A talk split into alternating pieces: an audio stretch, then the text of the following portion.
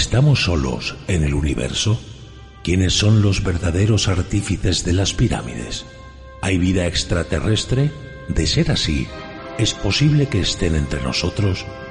Psicofonías, Ouija, ¿nos hablan los muertos? Némesis Radio, viajando a lo desconocido, sobrepasando el horizonte de las conciencias. Programa escrito, dirigido y presentado por Antonio Pérez y José Antonio Martínez. Todos los sábados a las 21 horas en Radio Inter Región de Murcia. Némesis Radio.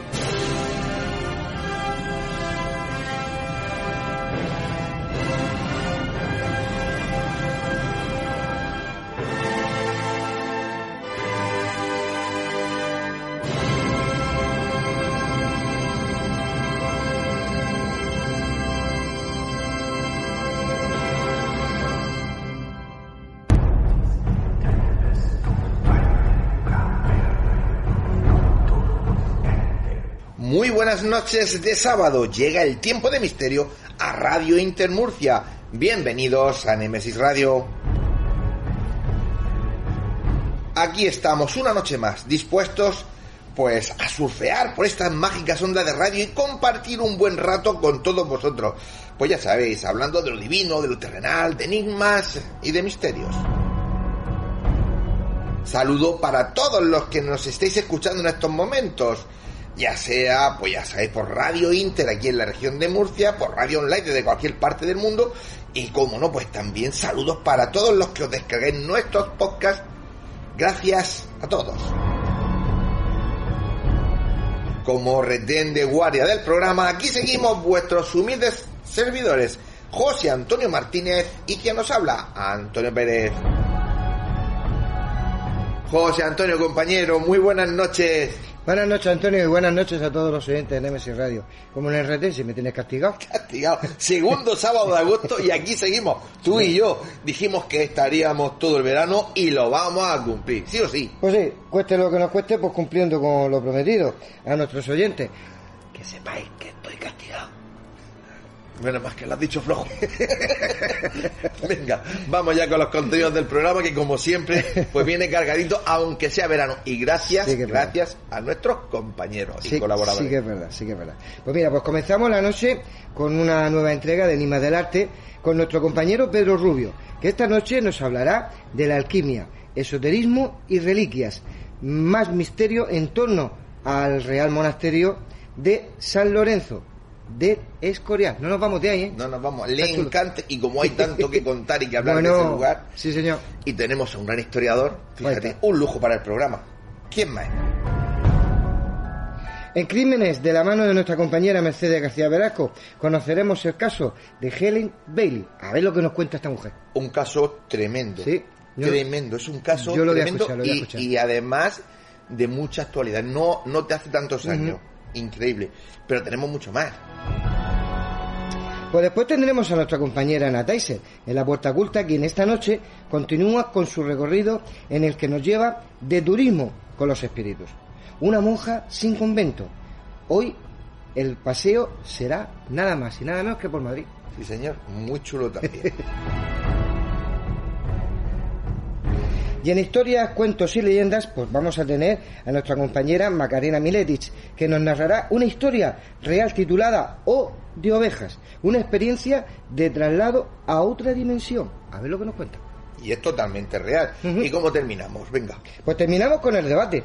Esta noche nuestros contertulios vienen a hablarnos de objetos de poder judío-cristianos. Menudo tres. Menudo debate van a hacer esta noche. El camino es largo y está a punto de comenzar.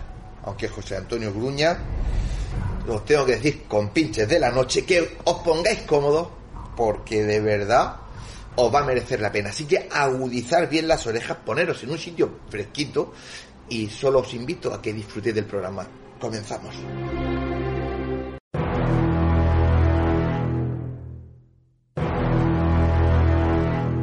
Enigmas del arte.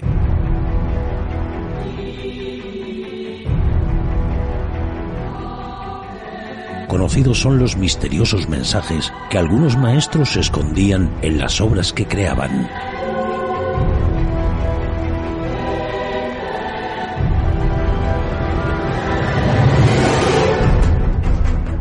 Si bien algunos se han podido verificar y desvelar, también es cierto que muchos otros siguen siendo un misterio para el mundo.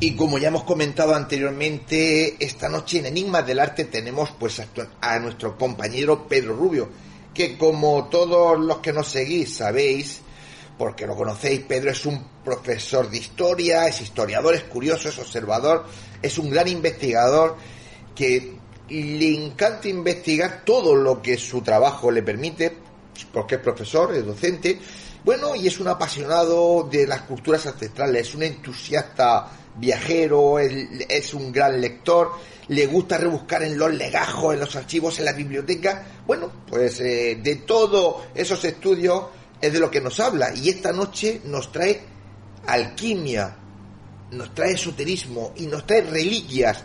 Pero todo, como decía antes José Antonio, en torno al Real Monasterio de San Lorenzo del Escorial. Vamos a escucharlo.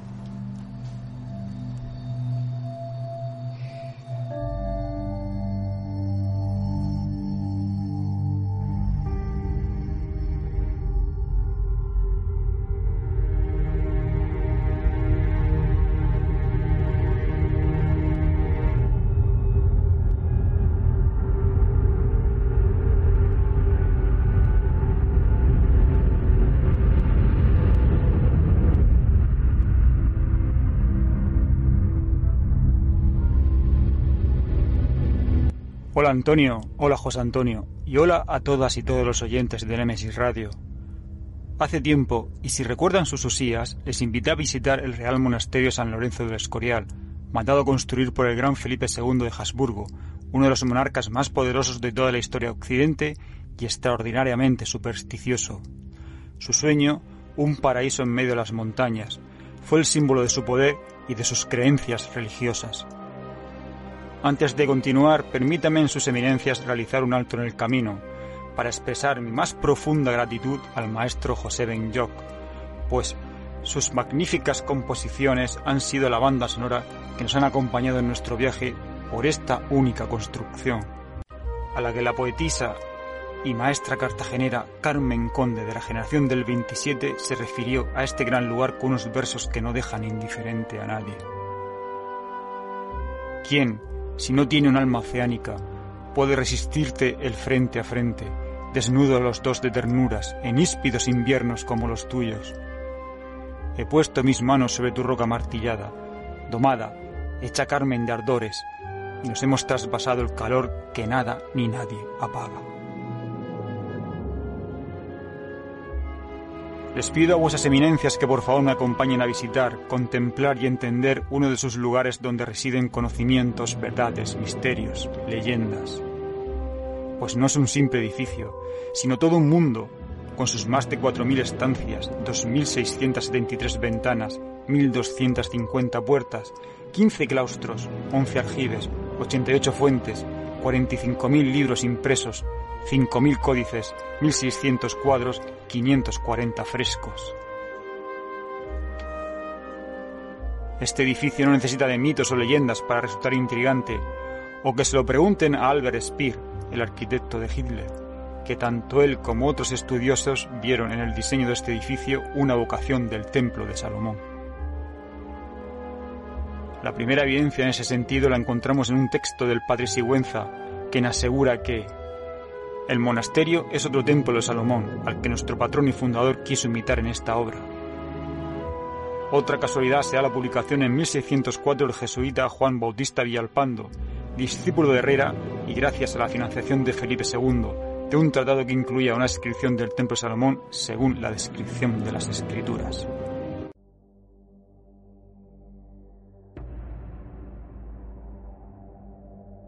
Al entrar en el patio que da acceso a la basílica, el rey sabio nos da la bienvenida desde su pedestal de piedra, acompañado de otros profetas y monarcas del pueblo de Israel.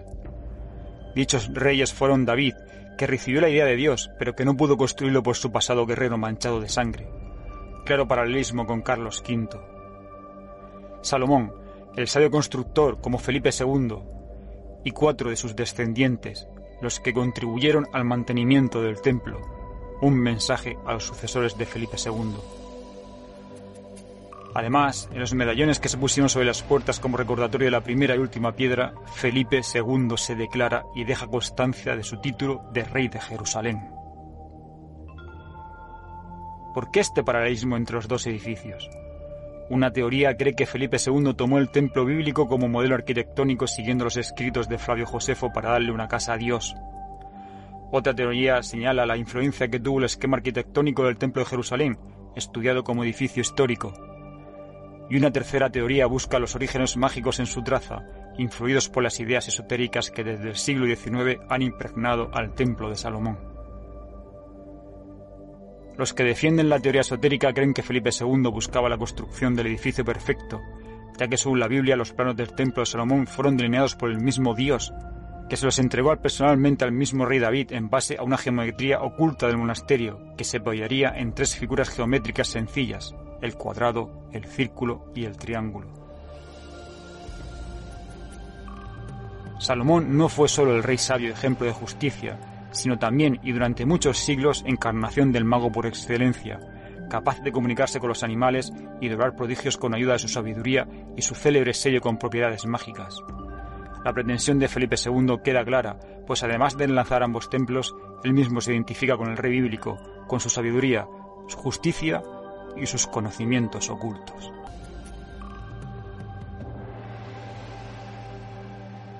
La última vez que sus mercedes me acompañaron fue para visitar la biblioteca, en cuya bóveda quedó también reflejada la presencia del rey Salomón. Y esta figura vuelve a aparecer en el techo abovedado de la celda prioral baja. Allí podrán observar en el centro la bóveda del dormitorio del monje que gobernaba el monasterio la tercera faceta por la que recordamos a Salomón. Además de construir el templo y ser un sabio, era prudente en el gobierno, pues sabía distinguir el bien del mal.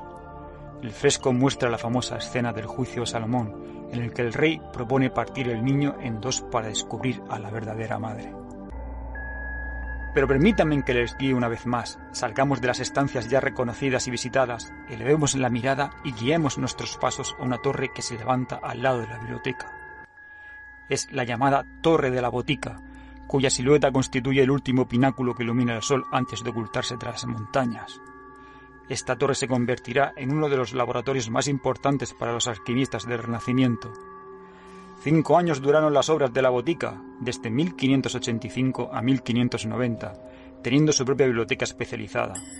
Esta torre fue llamada la Casa de las Aguas y repartida en dos plantas. La baja contaba con cuatro habitaciones, donde funcionaban dos baños de María, que tenían seis alambiques, más un evaporatorio con otros 32. Uno de los primeros boticarios se llamó Francisco Bonilla, del que cuentan que era bastante irascible. Se encargó a Vincenzo Forte el más importante de todos los aparatos destinados a la destilación, llamado la Torre de Matiolo. En 1588 se compraron una caldera, una torre de agua, trévedes, un brasero, 56 hornillos pequeños, más otros 8 de hierro y 25 alambiques de vidrio. Posteriormente fueron sustituyéndose los que iban rompiéndose y se compraron, valga la cifra, 113 nuevos alambiques en el año 1594. La Casa de las Aguas, nombre que ocultaba su verdadero uso como laboratorio en los que se estudiaba la alquimia. Conocidos alquimistas se encargaron de este laboratorio, donde metales como azufre, cobre, hierro, oro, piedra lumbre, plomo y sustancias como vino, vitriolos, ajenjos, llantén, láudano, melisa o resina, entre otros, eran los elementos empleados en este laboratorio, cuyo principal objetivo era la obsesión del rey por la obtención de oro y plata, a pesar del continuo fluir de materiales preciosos de América, pues los gastos y endeudamientos de la corona amenazaban con la bancarrota constantemente, además de conseguir medicamentos que aliviaran su enfermedad y de paso favorecer a sus súbditos con la elaboración de algunos preparados capaces de hacer reversibles dolencias consideradas hasta entonces incurables.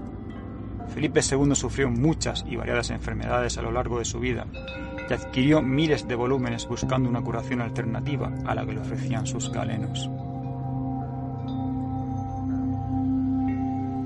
Se adquirieron gran cantidad de plantas, medicinales y opiáceas, lo que demostraba que en aquella botica se desarrollaban estudios farmacéuticos y medicinales, como el láudano, por ejemplo, creado por el alquimista Paracelso, una mezcla de opio y alcohol utilizado para aliviar los dolores de Felipe II, pues recibía escondidas hechiceros con los que experimentaba, mientras de puertas para afuera los que caían en esas mismas prácticas eran condenados a la hoguera.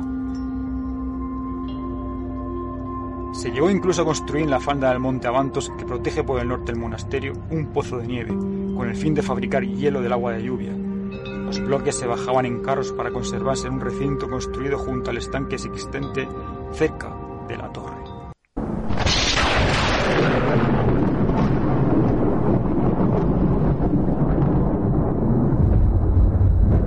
El 21 de julio de 1577 hubo una gran tormenta y un rayo cayó sobre la torre, provocando un gran incendio, hasta el punto que las campanas del patio de Reyes se fundieron por el calor. No faltaron quienes achacaron esta desgracia a un castigo divino por lo que se hacía allí dentro.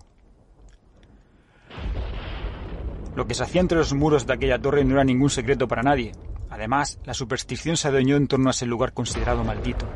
Aquel rayo que destruyó las campanas no fue el único tal vez por la situación de la torre, construida en granito, atraía los rayos que caían frecuentemente y que se achacaban al castigo de Dios, o por la presencia del demonio que se manifestaba de esa manera.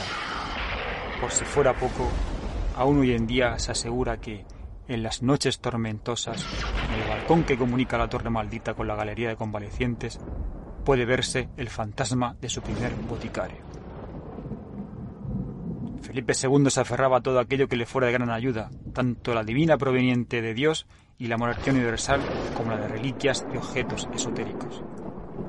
¿Acaso fue un supersticioso que combinaba el interés por la ciencia con la alquimia, la cabalística y el esoterismo?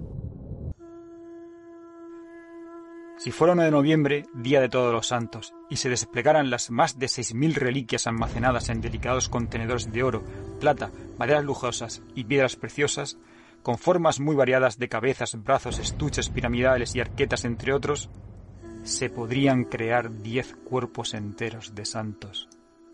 Y piensen vuesas eminencias que el gran Felipe II no llegó a realizar su proyecto de trasladar desde Compostela los restos del apóstol Santiago, pues las consecuencias hubieran sido imprevisibles.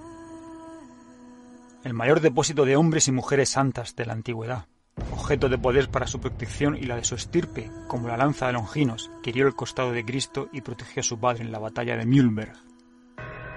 Según parece, Felipe II decidió su vestimenta por influencia del Picatrix, una obra del siglo XI y de 400 páginas de magia y astrología escrita originalmente en árabe bajo el título El propósito del sabio, donde se aconseja el color negro para atraer la influencia de Saturno, planeta de la inteligencia y la melancolía. ¿O qué me dicen del espejo de obsidiana de origen azteca que Felipe II, durante su estancia en Londres, regaló al famoso mago y alquimista John Dee mientras recorría las cortes de Europa espiando para Isabel I? Dicho espejo, si desean conocerlo, lo encontrarán en el British Museum. Y una curiosidad, John Dee firmaba sus informes a la reina como 007.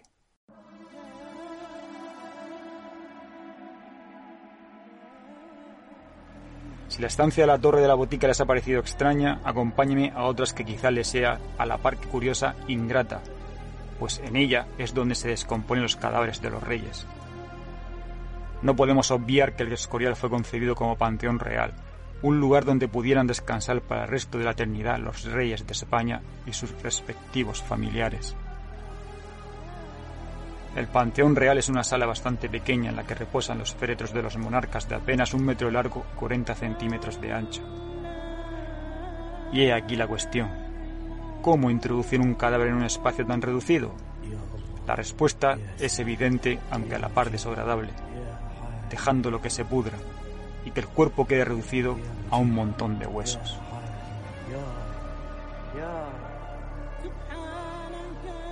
Será un médico forense el encargado de certificar que la descomposición ha culminado, después de un largo proceso que dura entre 25 y 40 años, tiempo medio que los cuerpos de los reyes pasan aislados en una cámara sin luz ni ventilación para facilitar la descomposición. Imagínense el olor tan nauseabundo que se percibe al entrar. Si les preguntan por esta estancia a los guías oficiales, suelen mirar para otro lado. pero el pudridero existir existe.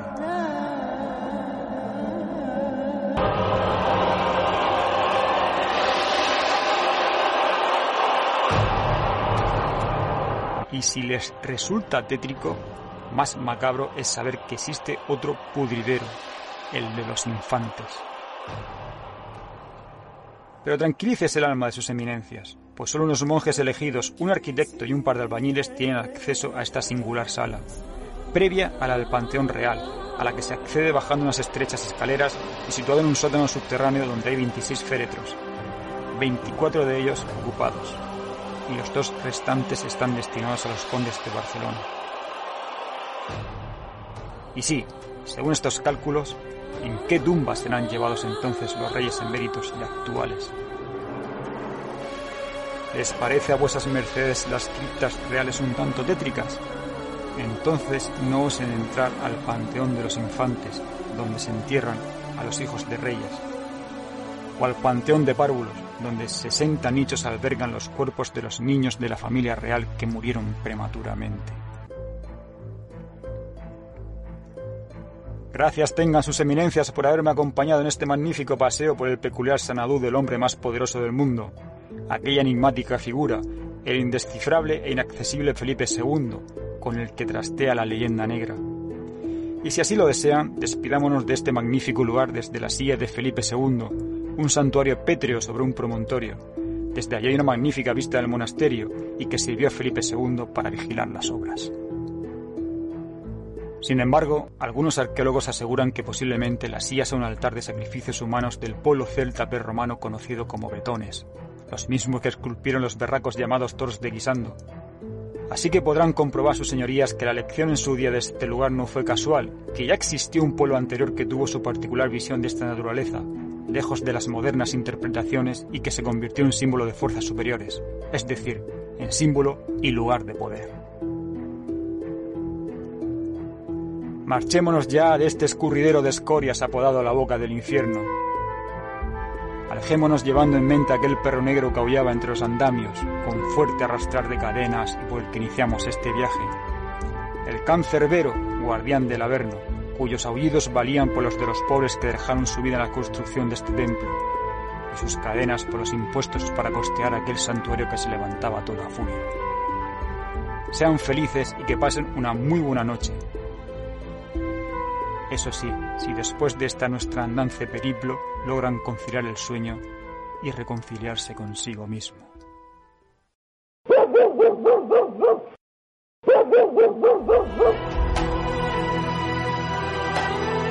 Están escuchando Némesis Radio con Antonio Pérez y José Antonio Martínez.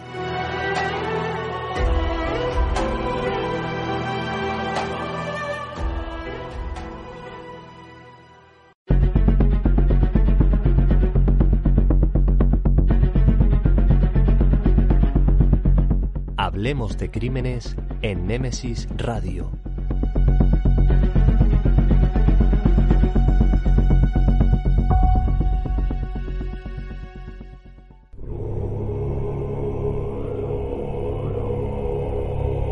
Bueno, y esta noche, y de la mano de nuestra compañera, eh, especialista en crímenes, Mercedes García Velasco, conoceremos el caso de Helen Bailey. A ver lo que nos cuenta. Adelante.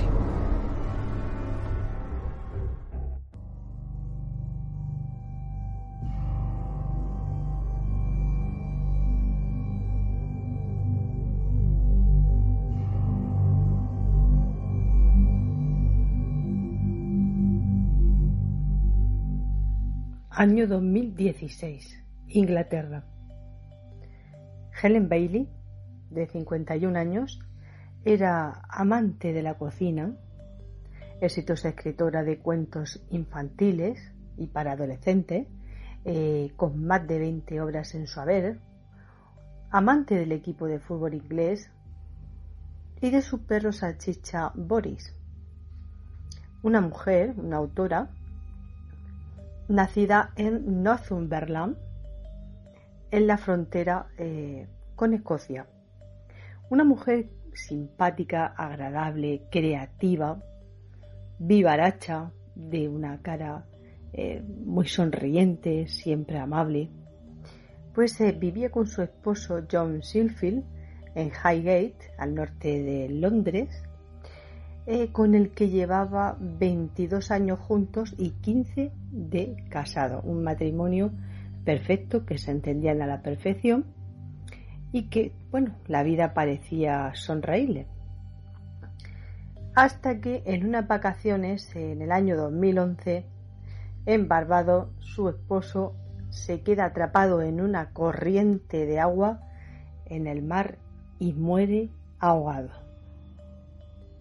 Abrumada por la soledad, esta mujer, esta escritora británica, eh, pues busca consuelo a través de Internet y se decide a abrir un blog, un blog por cierto muy exitoso, eh, donde bueno ella pues se comunica con otros viudos, otras personas eh, que también han perdido a sus parejas y tratan de, de, lidiar un poquito con el duelo, ¿no?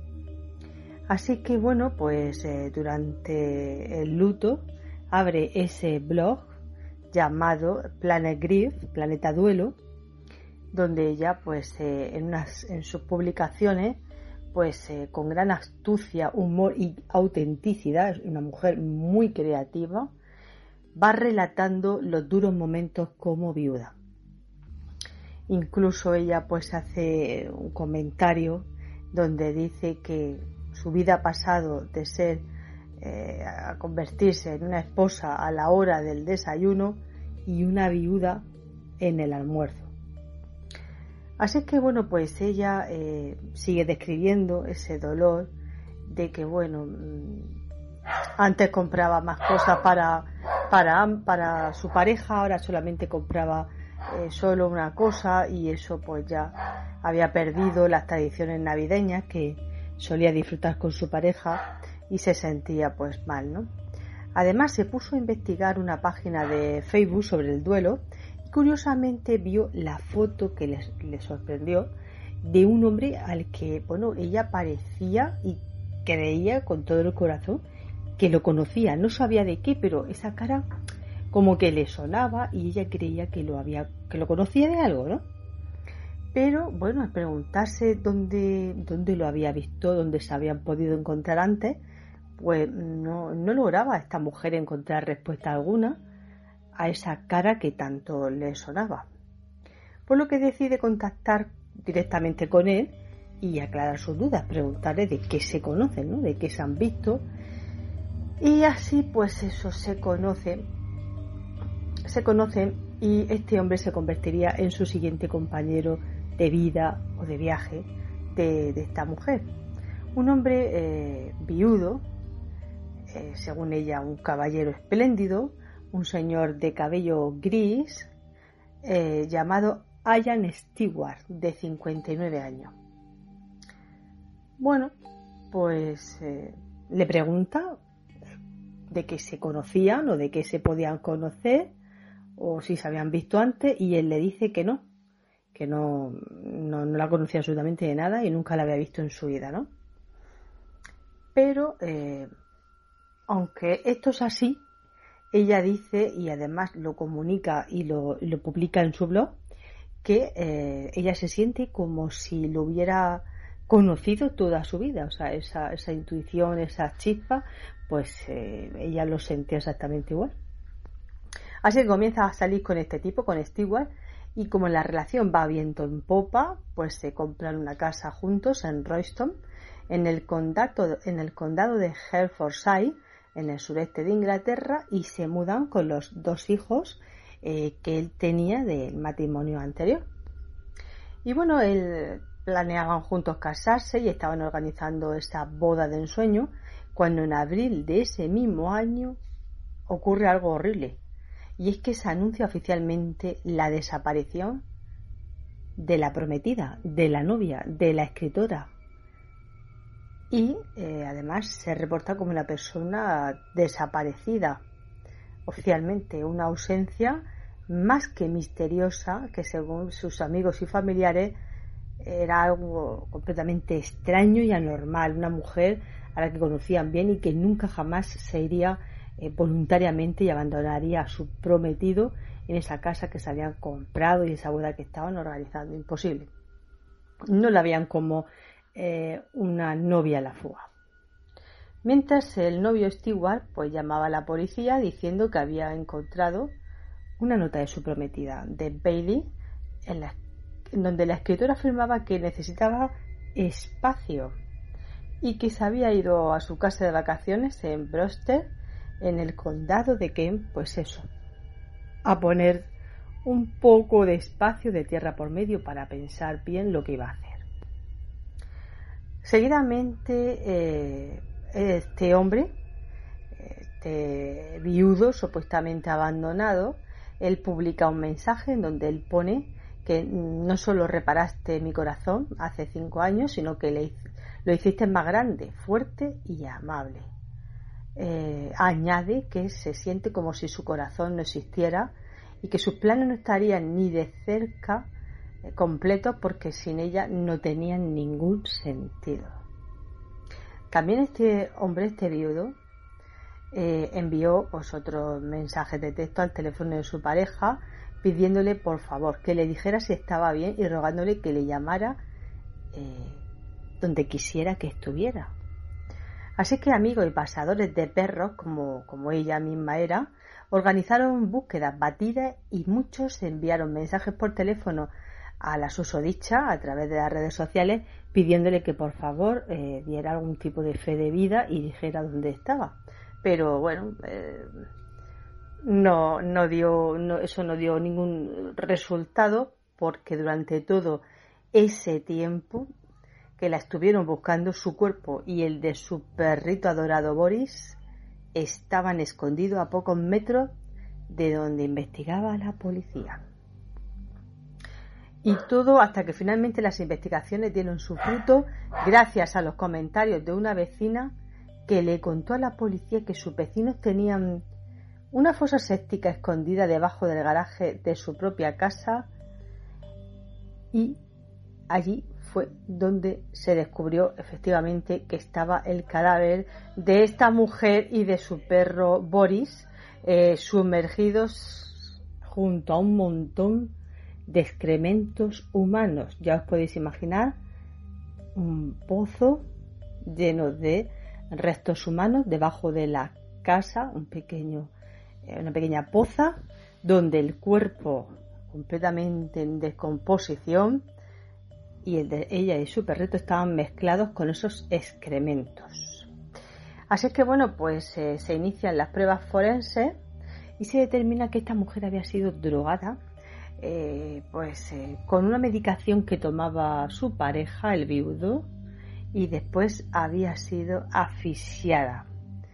Lo que llamó mucho la atención es que se creía que la mujer, aunque estaba dormida, con la droga que su pareja, al viudo, le había proporcionado, aún podría estar con vida. Podría haberla echado al pozo, a la fosa séptica, aún viva. Bueno, pues eh, en cuanto al viudo asesino, eh, se descubre que era un tipo muy reservado, poco dado a hablar o comunicarse con los demás y carente de personalidad, un tipo que no le gustaba como pareja de esta mujer a sus vecinos ni a nadie por sus personalidades pues que eran muy muy diferentes, muy opuestas y no, no hacían buena pareja.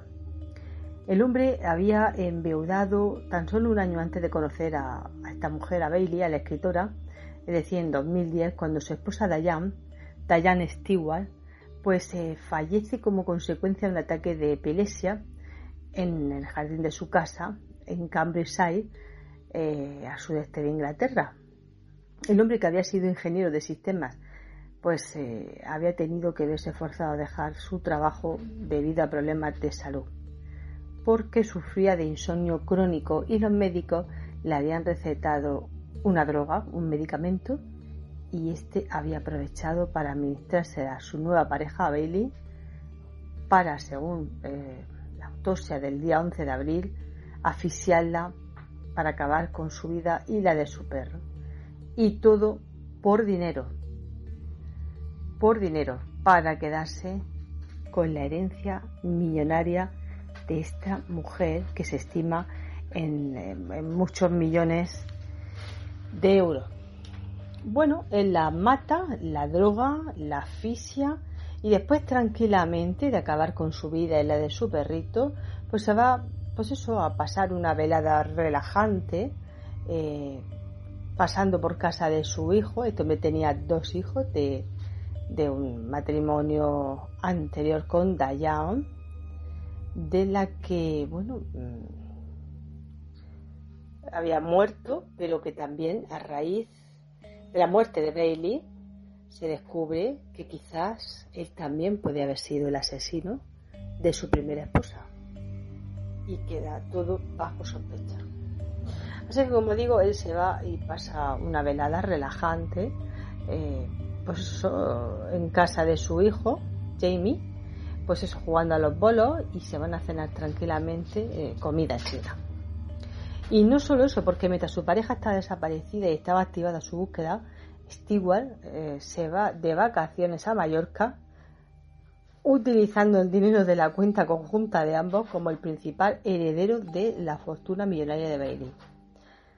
Bueno, él pensó que quizá eh, su muerte y la de su perro nunca se descubrirían y que la situación se iría normalizando poco a poco según eh, se afirmó tiempo después.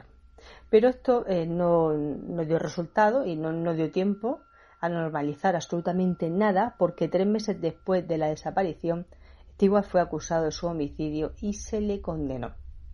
Un crimen que sin duda conmocionó a la comunidad de viudos online eh, como Alain Manson, uno de los hombres que había conocido a esta mujer online, antes de, Stewart, que bueno, este hombre le pareció completamente horrible y macabro que esto le hubiera podido suceder a alguien eh, que había vuelto a encontrar la felicidad después de haber enviudado de manera tan trágica como le había ocurrido con su primer esposo ahogado.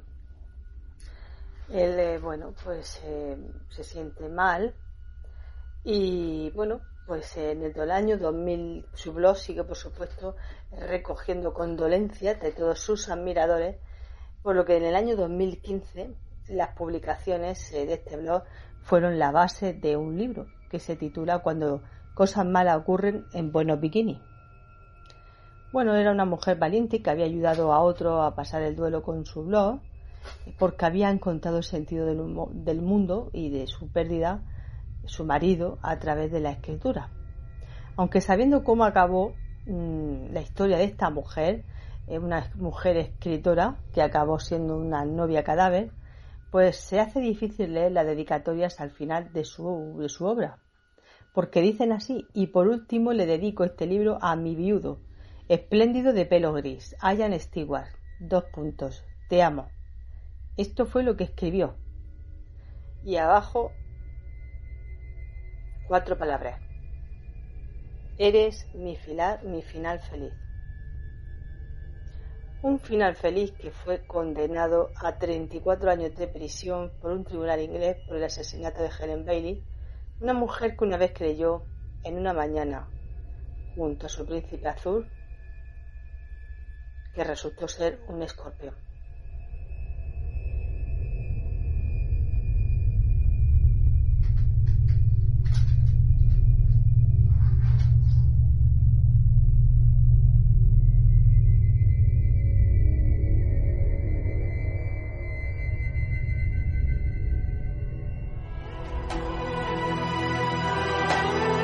Están escuchando Némesis Radio con Antonio Pérez y José Antonio Martínez.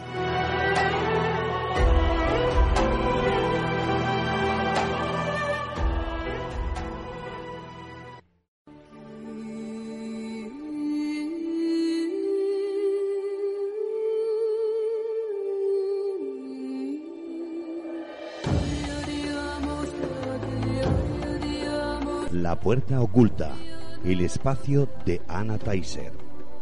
Secretos ancestrales, la vida y la muerte, otras dimensiones, realidades paralelas. Cruzamos el umbral hacia el otro lado. La puerta oculta con Anna Taiser.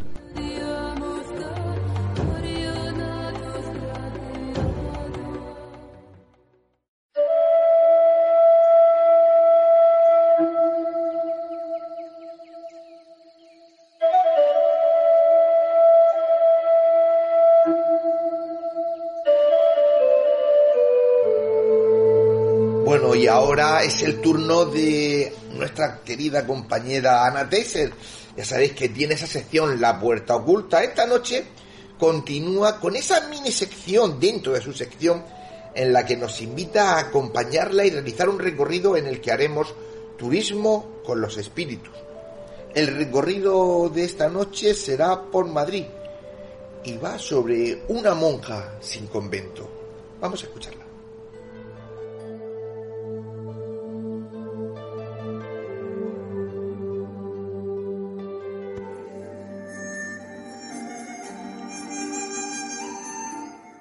Hola amigos de Nemesis Radio, soy Ana Teiser. Bienvenida una vez más, bienvenido a la ruta de los espíritus, turismo con fantasmas y con espíritus. Hoy toca Madrid.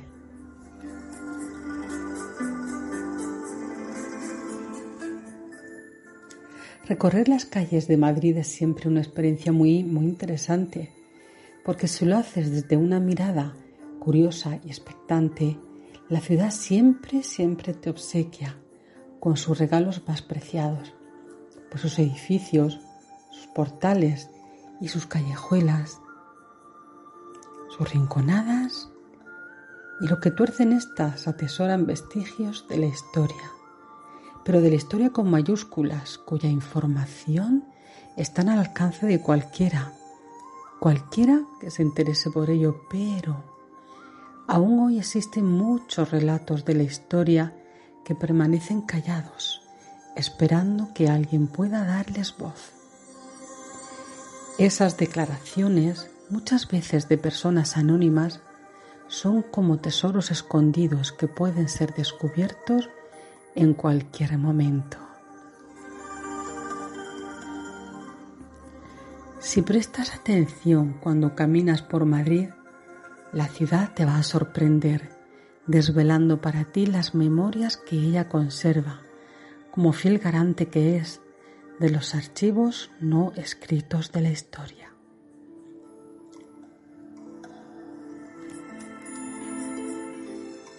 Desde la Plaza Mayor hasta inmediaciones del Palacio Real, nos adentramos en la noche a través de las callejuelas del Madrid antiguo.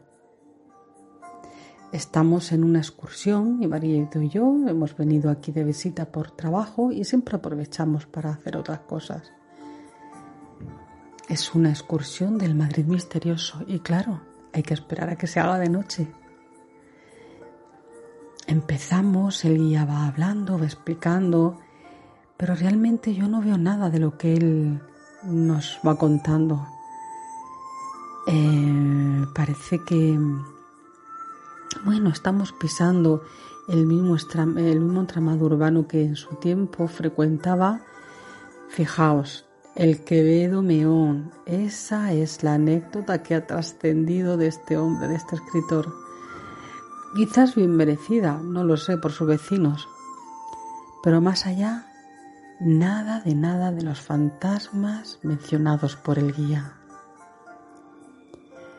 No hizo falta esperar mucho para que se dejara caer la pregunta mágica. Ana, ¿tú qué ves? preguntó mi marido. Bueno, pues yo le conté que empecé a contarle que hacía rato que sentía una presencia, una presencia energética que nos iba buscando, ¿no? En cada, en cada esquina, en cada portal, me daba la sensación que estaba esperando. Claro, él, él dice, pero ¿cómo no me lo dices? Un poco impaciente le dije, espera un poco, a ver si lo veo mejor. Entonces, pues sí, un poquito más adelante, saliendo de la penumbra de un portal así adintelado, muy bonito, advertí por primera vez la presencia inquietante de lo que parecía una monja. Me daba la sensación que venía de una época muy, pero que muy antigua, a, juzgar por, por, el, por el vestido, por la, por la vestimenta, que era eh, sencilla. Podría haber sido una mujer, cualquier mujer de una época remota, pero con aspecto humilde. La noté agitada, quizás por la expectación que le causaba encontrar a alguien con quien poder hablar y contar por fin sus preocupaciones, lo que le retenía por aquí.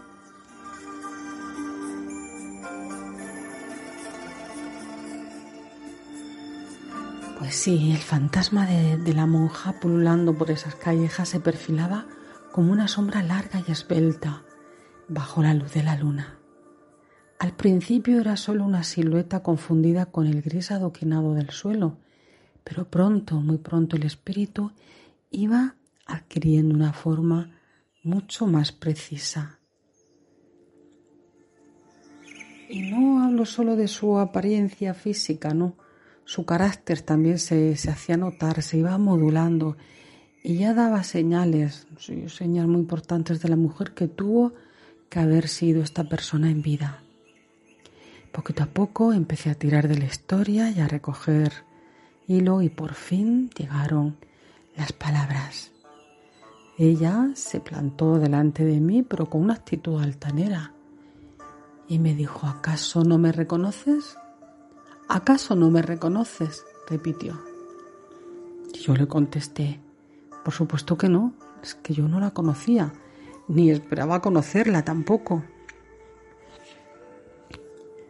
Fue entonces cuando se mostró mucho más intensa, esa energía empezó a ser más pesada, más fuerte. Era obvio que esta mujer siempre estuvo al mando y que disfrutaba con ello. Pues nada más presentarse pues, con esa pregunta, Siempre intentó ser ella la que llevara el curso de la pues de la conversación o de la relación entre ambas, entre ella y yo.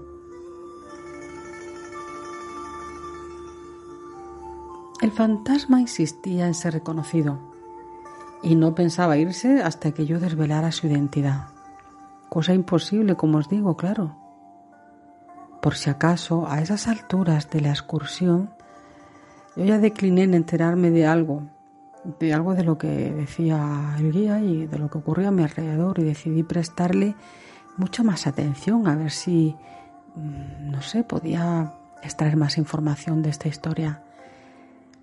Entonces, pues todo mi interés fue para este espíritu y comencé a observar a la monja con mucho más interés.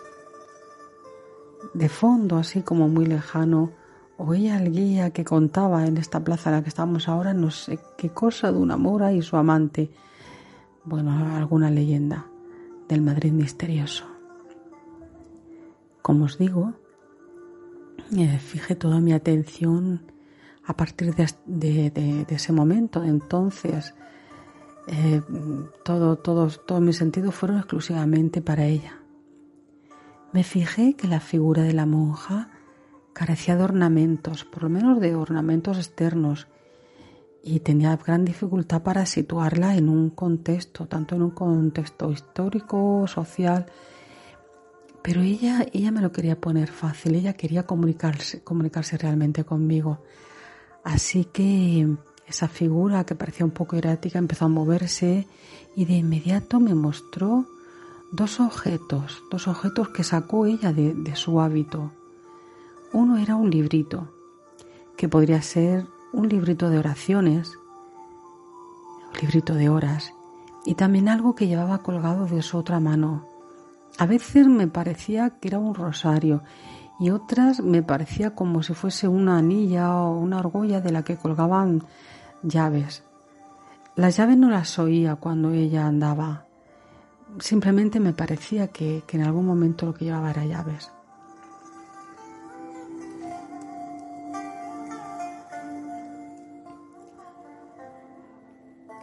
Pero había otra información que, también me sobrevenía. Me daba la sensación que bajo el hábito yo, intuía a una, una mujer diferente. Era una regia mujer cuya vida no habría sido humilde del todo, al contrario de lo que quería dar a entender ella en, en, vida. Al menos eso percibía yo en ese momento, porque la veía salir y entrar ya en su vida a su antojo de, un convento, del convento donde se suponía que tenían que estar recluidas. Esta mujer disponía de medios económicos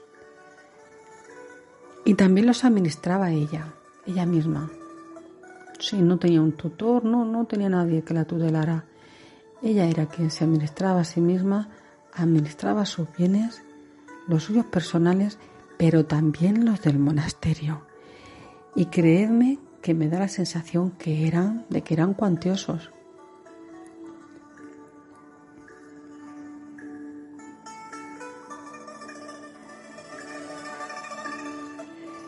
Me daba la sensación que ella no era un fantasma en absoluto esquivo, sino que hacía por verse. Por más que lo intenté, no pude saber cuál era el convento del que había salido el fantasma.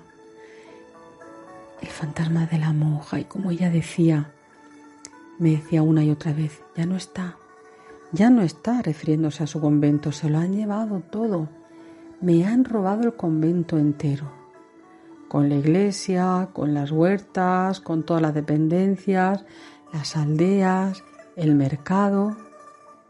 Y hacía una pausa y todavía se enfurecía más. Y lo peor, lo peor, se han cometido sacrilegios. Aquí ya presté más atención. El fantasma, la monja, estaba muy indignada. Ese asunto la tenía muy pero que muy enojada. Yo llegué a pensar en algún momento que su convento se había visto afectado, como tantos otros, como ya sabéis, por la desamortización de Mendizábal. Pero ella no, no sabía que era eso y estoy segura de que esta historia es mucho, pero mucho más, más antigua que la de, de desamortización, que ocurrió en 1830 y algo, creo recordar. Bien, pues nosotros en ese momento Seguíamos andando en el trayecto este de la excursión y durante el recorrido, pues ella iba apareciendo, iba desapareciendo y, de una forma muy curiosa, porque yo la veía pues de momento con el hábito de monja, en otro momento se me presentaba con ropajes muchísimo más valiosos, con adornos visibles como podrían ser joyas, y también algún adorno en la cabeza. No un velo, ¿eh? nunca eran velos cuando vestía de la otra manera, sino adornos y peinados así de, de pelo de época que necesitas o una peluca o un pelo largo. En general, lo que yo sentía del espíritu de esta mujer, que estaba muy enfadada con lo que había sucedido en relación a su convento.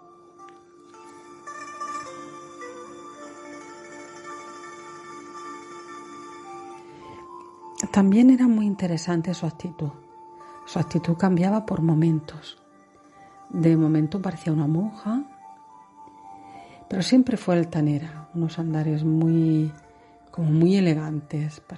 Y, al mismo tiempo mostraba ademanes de reina, de, princesa, de ser una mujer poderosa, que no quiero decir que fuese ni reina ni princesa, pero sí que parecía haber sido una mujer poderosa. Fijaos, en un detalle muy interesante. El fantasma no me seguía a mí ni se ponía a mi lado como suele ocurrir con las apariciones a las que estamos acostumbrados, sino que precedía a esa especie de comitiva que, parecíamos el grupo de la excursión. Y realmente eso parecíamos, sirvientes suyos o, o lacayos. Y de vez en cuando ya se paraba, se giraba y me insistía. Se lo han llevado todo. Se lo han llevado todo. ¿A dónde iremos ahora? se preguntaba ella. Y eso no es todo. ¿Qué pasará ahora con los muertos?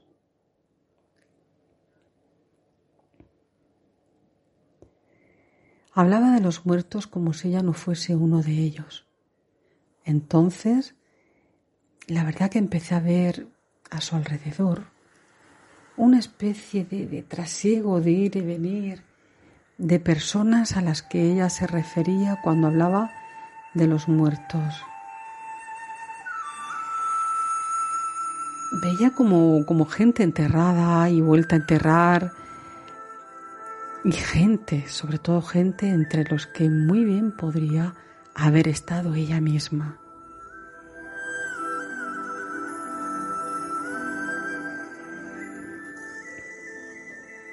Llegamos poco a poco al Real Monasterio de la Encarnación, donde se encuentra una, una reliquia muy interesante. Es la reliquia de San Pantaleón. Es, es, un extracto de su sangre, se supone, pero y esta se licúa cada 27 de julio cada año. Dicen que es verdad, decía el guía que sí que era verdad, que, que es que vamos, que ese día se licúa la sangre allí en este monasterio, el de la Encarnación. Y mi fantasma, el fantasma de la monja, cuando llegamos allí, no quiso saber nada del asunto, todo lo contrario, estaba deseando irse de allí. Y fijaos lo que me dijo, siempre con su actitud altanera, ¿no? Este no es mi convento. La sangre que aquí se venera es falsa. En cambio la mía es verdadera. Mi sangre es auténtica e incuestionable. Mi legado es real. Y así sentenciaba la monja, con orgullo y sin lugar a dudas, la procedencia de su linaje. Al hablarme de su estirpe, me dio la sensación de que ella, de que ella misma también había tenido descendencia. Tal vez un solo parto de dos hijos, hijos o hijas, eso no lo sé. Me da la sensación de que veo a dos figuras pequeñas a su alrededor, dos, dos personas pequeñitas, dos niños o dos niñas. Pero eso no lo podría asegurar, es solamente una sensación.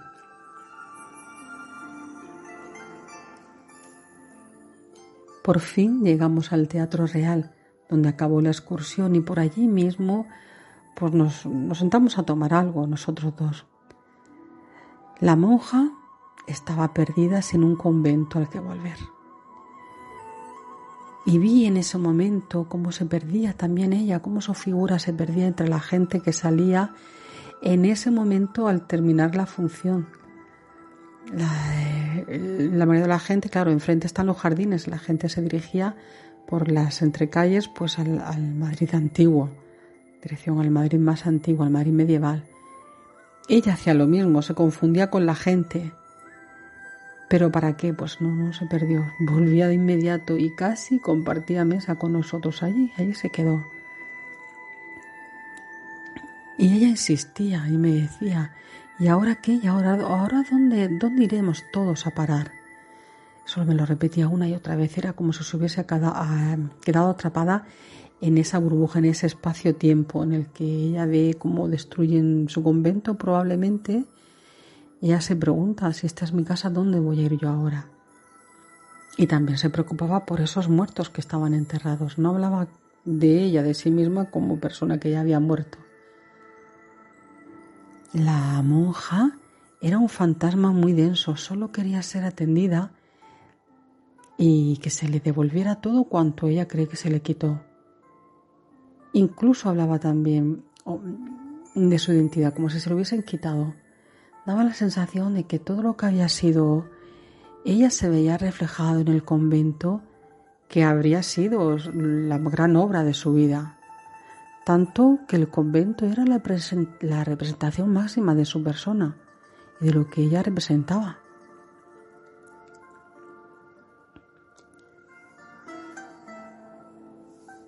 Nos diré una cosa, preguntar a los espíritus por su nombre es en la mayoría de las veces una empresa baldía, pero me tenía tan, tan inquieta que yo le pregunté. Lo intenté, claro que sí lo intenté. Entonces Fijaos, cuando le pregunté, ¿y tú quién eres? ¿Tú quién eres? ¿Te acuerdas de tu nombre? Dime quién eres. Ella se puso muy firme, muy triste también y me contestó, Tú que manejas el tiempo, dime dónde guarda mi nombre. Fijaos qué bonito. Me quedé la verdad un poco respuesta. No tenía respuesta porque yo no la reconocía, seguía sin reconocerla. Bueno, así seguimos y cuando acabamos de cenar, mi marido y yo, pues mm, vamos a ir a coger un taxi para volver al hotel. La, la parada de taxis estaba muy cerca. Pues si cogéis un callejero de Madrid, pues muy cerquita, allí mismo en la Plaza Isabel II. Mientras esperamos en la parada, me ocurrió algo muy, muy curioso también. Como tardaban los taxis, porque, claro, acababa de salir la gente del teatro, entonces no había taxi disponible, tuvimos que esperar un ratillo. Pues me dio tiempo a observar a mi alrededor y me di cuenta, o algo llamó mi atención quizás, que, que en esa plaza donde estaba la parada de taxis, justo al ladito hay una calle que se llama Calle de la Priora. Bueno, ahí me quedo yo quizás intentando intuir algo más. Pero para entonces el espíritu de la monja se pierde de nuevo entre las calles de la zona, haciéndose la misma pregunta y una y otra vez, como una letanía que se hunde en las profundidades del tiempo. Ella repetía y repetía, ¿dónde está mi convento?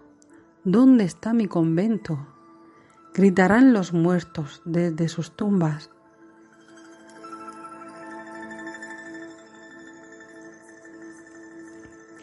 Si puedes, no te pierdas el viejo Madrid. Está repleto de historias. Esta es solo una de tantas y a lo mejor un día encontramos el nombre de la mujer monja. Hasta siempre amigos, espero que os haya gustado.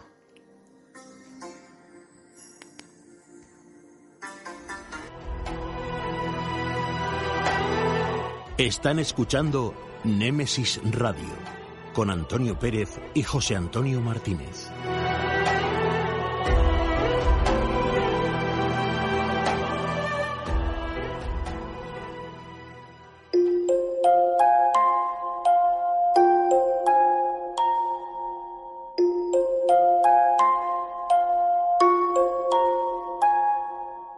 Es el momento.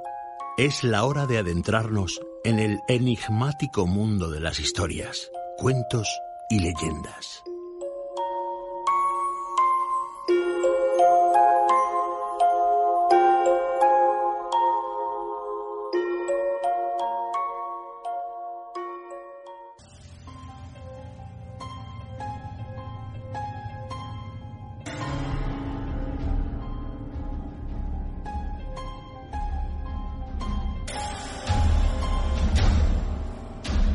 En historias, cuentos y leyendas, pues vamos a tener nuestra compañera Macarena Miletich, que nos narra una historia real vivida en primera persona. La ha titulado O de ovejas. Es, en sus propias palabras, una experiencia de traslado a otra dimensión, una evacuación energética. Vamos a escucharla.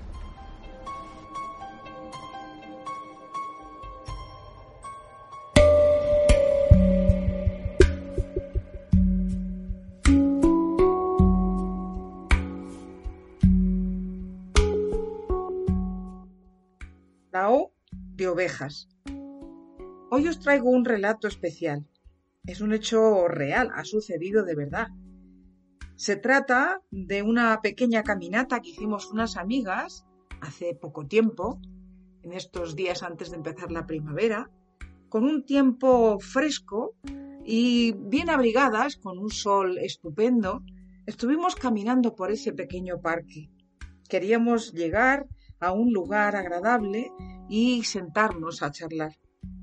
Había un grupo de ovejas que iban caminando desde la montaña hacia nosotras, siguiendo su camino.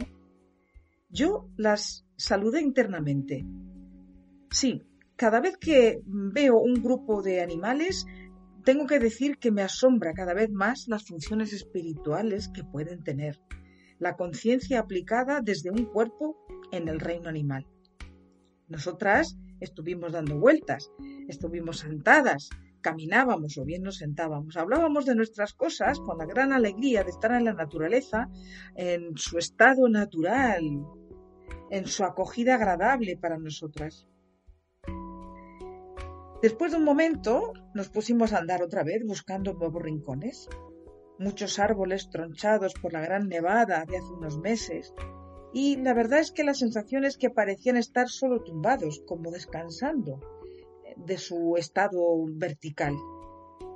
Los troncos seguían creciendo, como dando a entender que seguían juntos, formando parte y transformándose. En uno de esos pasos, las ovejas volvieron a aparecer y estaban descendiendo por otro lado, exactamente igual que en el primer encuentro que tuvimos con ella.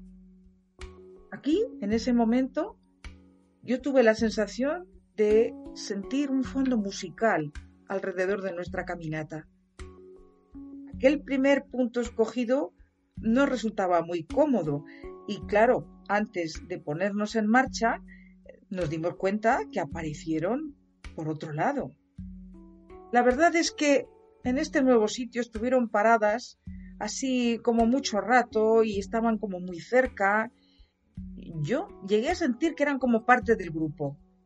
Quise quedarme callada por si podía sentir sus pensamientos mientras ellas mordisqueaban la hierba. Sentí tranquilidad, estar a gusto todos juntos, todo así. Mm, así fue. Por eso, ya cuando por fin decidimos un tercer lugar en un claro donde nos pudimos sentar, a la tercera, íbamos contrastando opiniones y resolviendo problemas del mundo mundial, como siempre que nos encontramos varios seres humanos. El hecho es que a mí me sorprendió la tercera visita de nuestras amigas, forradas de lana ya muy crecida. El sonido desaparecía como un eco suave mientras seguía su camino. Nuestro ejercicio habitual de conectar y abrazar a los árboles era el momento actual de hacerlo. Nos dispusimos entonces a escoger cada una de nosotras un árbol. El balido de todo aquel grupo, junto con el sonido til, til, til, iba enmarcando el paisaje sonoro mientras nos acercábamos a nuestro abrazo con los árboles.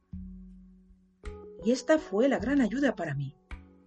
Cuando estábamos en ese abrazo inmenso, conectando con la energía de la tierra, queriendo sentir a los árboles, dándole las gracias, en un momento estaba como en volandas. Me sentí como a varios centímetros del suelo. Se abrió una pantalla de cine delante de mí panorámica y aparecía un gran grupo de personas, hombres y mujeres, con vestimenta militar, correas cruzadas sobre el pecho, escopetas en las manos. Su actitud era de marcha, como entre la maleza de una montaña, rostros asustados, con manchas de tierra en la cara y mucha determinación. Esto era en un nivel, podemos decir, virtual. Las colegas, nuestras ovejas, recién descubiertas como profesionales de la energía invisible, me trajeron como en un tráiler de cine la escena de un grupo de maquis, entiendo que del monte Avantos, que no está tan lejos, para que pudieran encontrar ya el descanso de su lucha. Eran seres fallecidos atrapados en su vida, en algún punto de combate de los alrededores de aquellas montañas.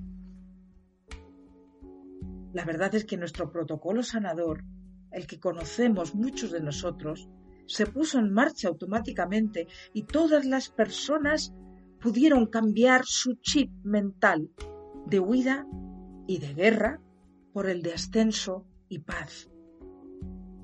En una respiración larga, prolongada, como estando dentro de esa misma pantalla del cine, aquel campo energético preparado por el momento, el día y por aquella familia de ovejas, triángulo de sonido vocal con la sonoridad de sus campanitas y el leve sonido de sus pequeñas gargantas, se abrió un portal sensible para el trabajo en conjunto.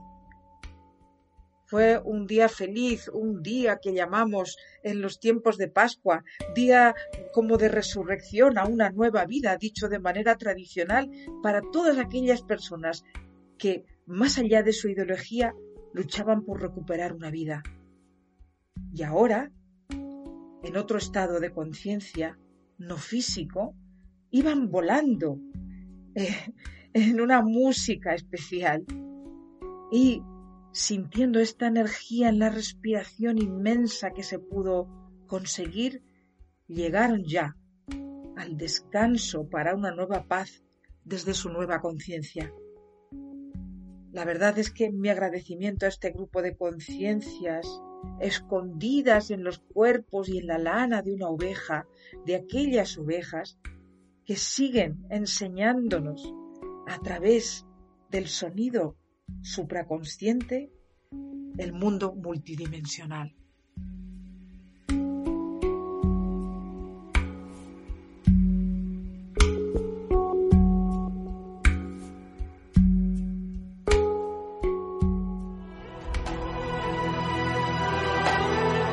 Están escuchando Némesis Radio con Antonio Pérez y José Antonio Martínez.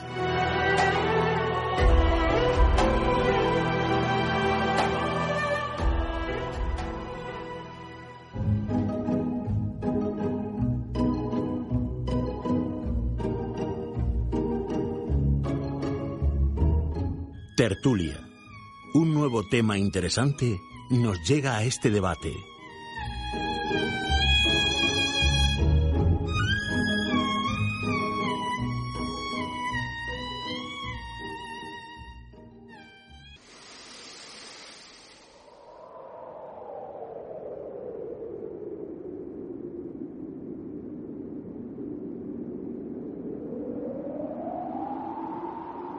Bueno, y entramos en tiempo de debate, este que tanto le gusta a José Antonio.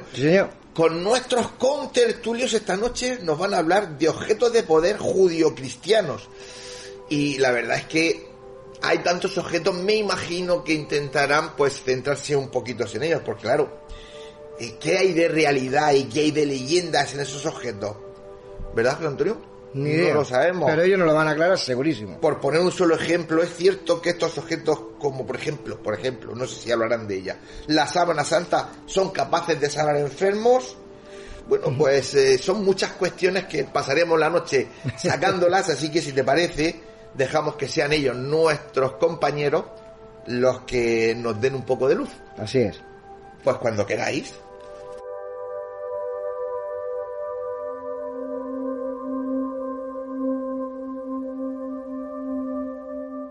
Hola, buenas noches. Esta noche en la tertulia vamos a hablar sobre objetos de poder y la tradición cristiana. Para ello tenemos con nosotros a Rubén Cerezo y a Luis Buenas Miñana. noches, buenas noches. Buenas noches. Bueno, entonces eh, tomo la palabra por requerimiento y yo, por ejemplo, me gustaría empezar, por ejemplo, con la, con la lanza del destino. Bueno, vamos a hablar, eh, hay que decir que vamos a hablar de algunos, no de todos los objetos, lo que podamos, y vamos a- y dentro de la tradición judio-cristiana, como ha dicho Bueno, pues- Paco. Vamos a ver si hablamos de unos cuantos, no de todos los que Bueno, podamos. Venga, Rubén. Yo quería hablar de la lanza del destino. Pues venga, vale. Vale, yo la, la lanza del destino, eh, bueno, se componía de tres piezas. Era muy importante tener las tres porque sin poder no, no tenía... O sea, el poder de la lanza se, se componía de, las, de los tres trozos, ¿vale? De las tres piezas.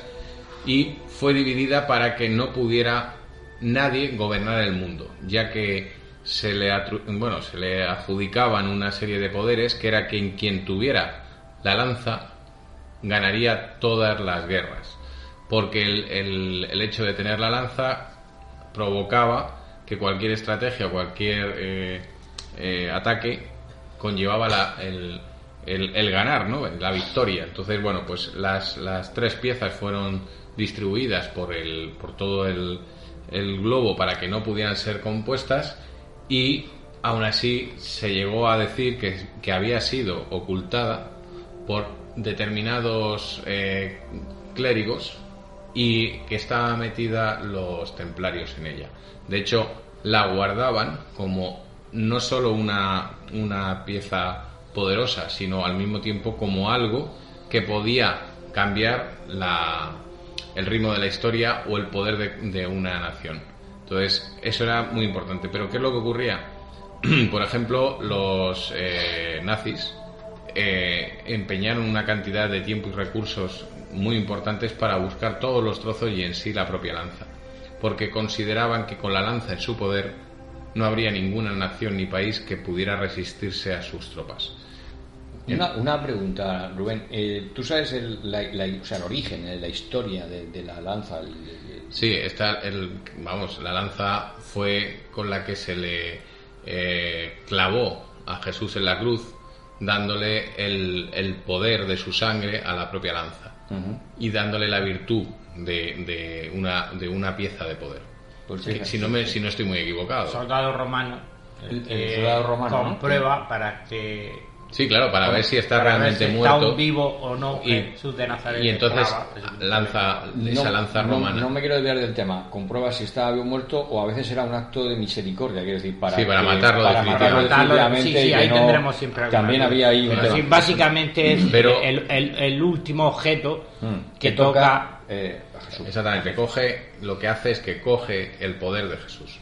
Porque realmente llegan a. Creo que lo- Hitler llega a tener la lanza, o parte de la lanza. Si llega a tener uno, la uno- propia. si la propia, de hecho, dan por desaparecida a posteriori Mm. de la Segunda Guerra Mundial la- la- la- el trozo que supuestamente era uno de los tres trozos de la lanza Mm. termina desapareciendo Ya. de todo de toda de toda marca y registro después de la Segunda Guerra Mundial. Y tenemos, tenemos posibilidad, o sea, perdón que interrumpa, y Paco, si o Rubén, ¿tenemos constancia de lo que actualmente tenemos de la lanza? ¿Es realmente la lanza o original o es...?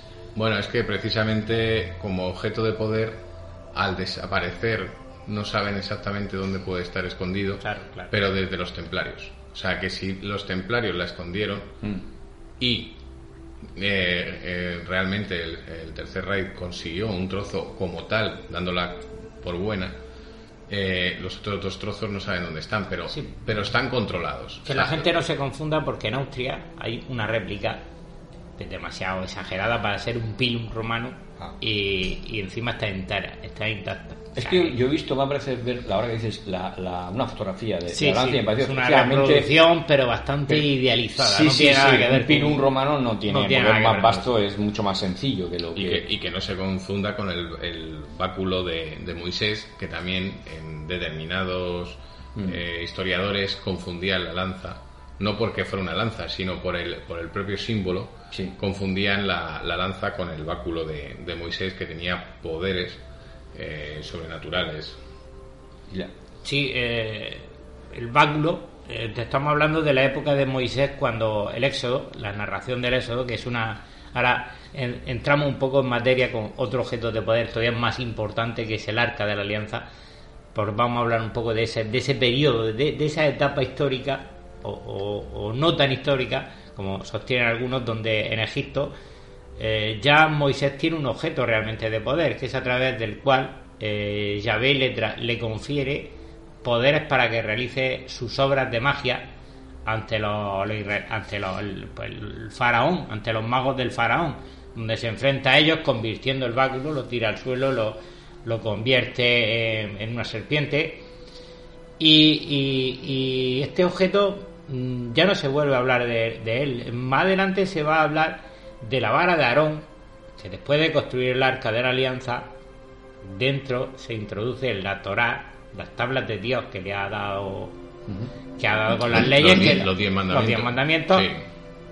maná, unas piezas del maná caído del cielo, y la vara del, de Aarón, que es el, eh, uno de los jefes, el segundo, digamos, en importancia a la hora de emigrar, es su lugarteniente, digamos, es su brazo derecho en el viaje durante el desierto, durante los 40 años de la travesía por el desierto.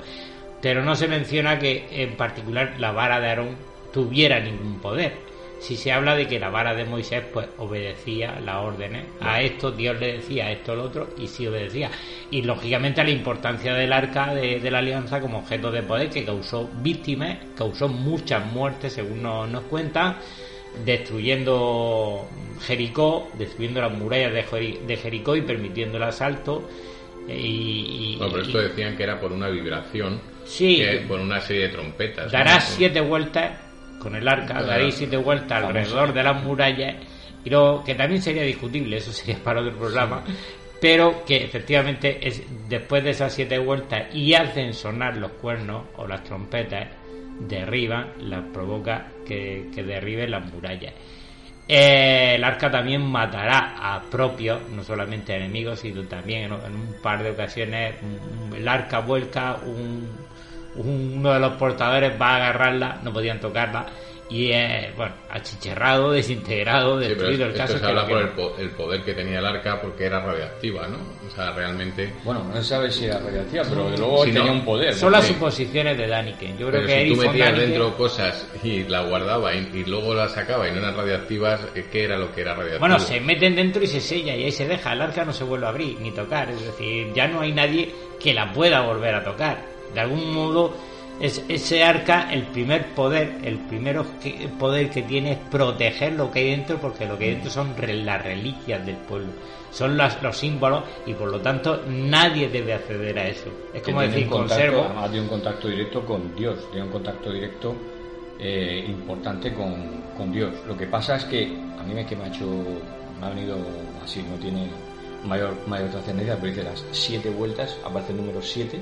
Sí, sí, es muy cabalístico. La. Biblia constantemente, eh, eh, yo creo que, que constantemente menciona la numerología, pero sobre todo el 7 hay una gran insistencia en 70 veces 7. Exactamente. Eh, el 7 aparece mucho, eh, hasta ahí no llego. eh, no- El, po- el poder del 7 se habla muchísimo en, en Sí. todos los foros Sí. eh, astrológicos. El poder Sí, del 7, el 7 veces 7. Pagarás 70 veces 7 tu- tus pecados, dicen los. Y cuando hablas a- cuando se habla en el Éxodo, que lo ha comentado también. Pero un número cuando- no es un objeto de poder. No, no, pero que me ha llamado, o sea, siempre me llama la atención ¿no? El- los números y dónde están localizados y... Bueno, podían ser 8 o podían ser 14, pero son 7, ¿no? Entonces el 7 se repite y es un número bastante... Sí, eso- tiene una, una derivada esotérica, por sí, así sí, decirlo, sí, ¿vale? sí, sí. Y además- Entonces, Vamos, digo, ahora yo no digo otra cosa. Lo que sí, hay una cosa que, que ha dicho Paco que a mí me, me, me llamó siempre la atención, que es esto de la lucha entre la magia de los sacerdotes egipcios, ¿verdad? Y, y el poder del Dios del Antiguo Testamento, Sí, puesto que. eh, que es un choque Hay quienes piensan que verdaderamente eh, Egipto eh, estaba eh, tenía bueno como todos sabemos Egipto tenía sus, sus sacerdotes. Y estos sacerdotes estarían en condición de tener cierto poder de tener cierta capacidad de magia y que incluso consideran que los textos egipcios algunos textos egipcios son verdaderos cantos digamos son verdaderos mantras o son verdaderos hechizos tenían tenían narraciones donde donde ejercían la magia podían llegar a, a según según cuentan en sus narraciones podían e- efectuar cierto tipo de magia ahí lo dejo Yo no lo digo porque no, no vamos a entrar en esto de, de Egipto, pero sí, bueno, me, llama mucho la atención esa, el, choque ¿no? entre lo que puede ser la magia de Egipto y el poder y el poder de Dios, como si Sí, le dice- estuvieran eh, no al mismo nivel, pero Rivalizaban. rivalizaban. rivalizan, Rivalizaban. Como- pero porque pero- porque por- Moisés le tiene que demostrar al faraón por orden de Dios que su- mi, mi Dios es verdadero y es más poderoso Más que el vuestro si el vuestro existe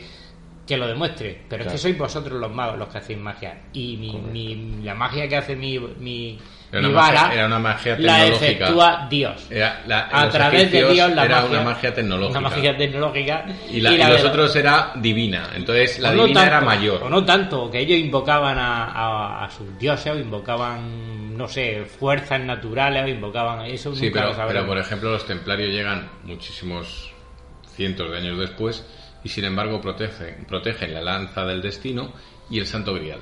Vale, pero una cosa, antes de la Santo Grial, que es que, ¿dónde está el Arca de la Alianza, Paco? No, esto ya, eso, esto ya se habló en otro programa, Adiós, en otra tertulia Adiós donde muy buenas, desaparece. desaparece en un- Pero se ve, cuando se el, quema- arca, al pero siglo- el, ar- el- el- arca de la alianza sí está, se ve en una, eh, creo recordar, en es, un- que, es en- que ahora mismo... y en un grabado egipcio. en un- y en, y en- en Roma creo que está en una de las victorias, es que no me acuerdo, perdonad, pero es que me confundo ahora mismo. El arca Sí. de la alianza finalmente desaparece eh, en el asalto cuando de se, Babilonia. cuando se quema la...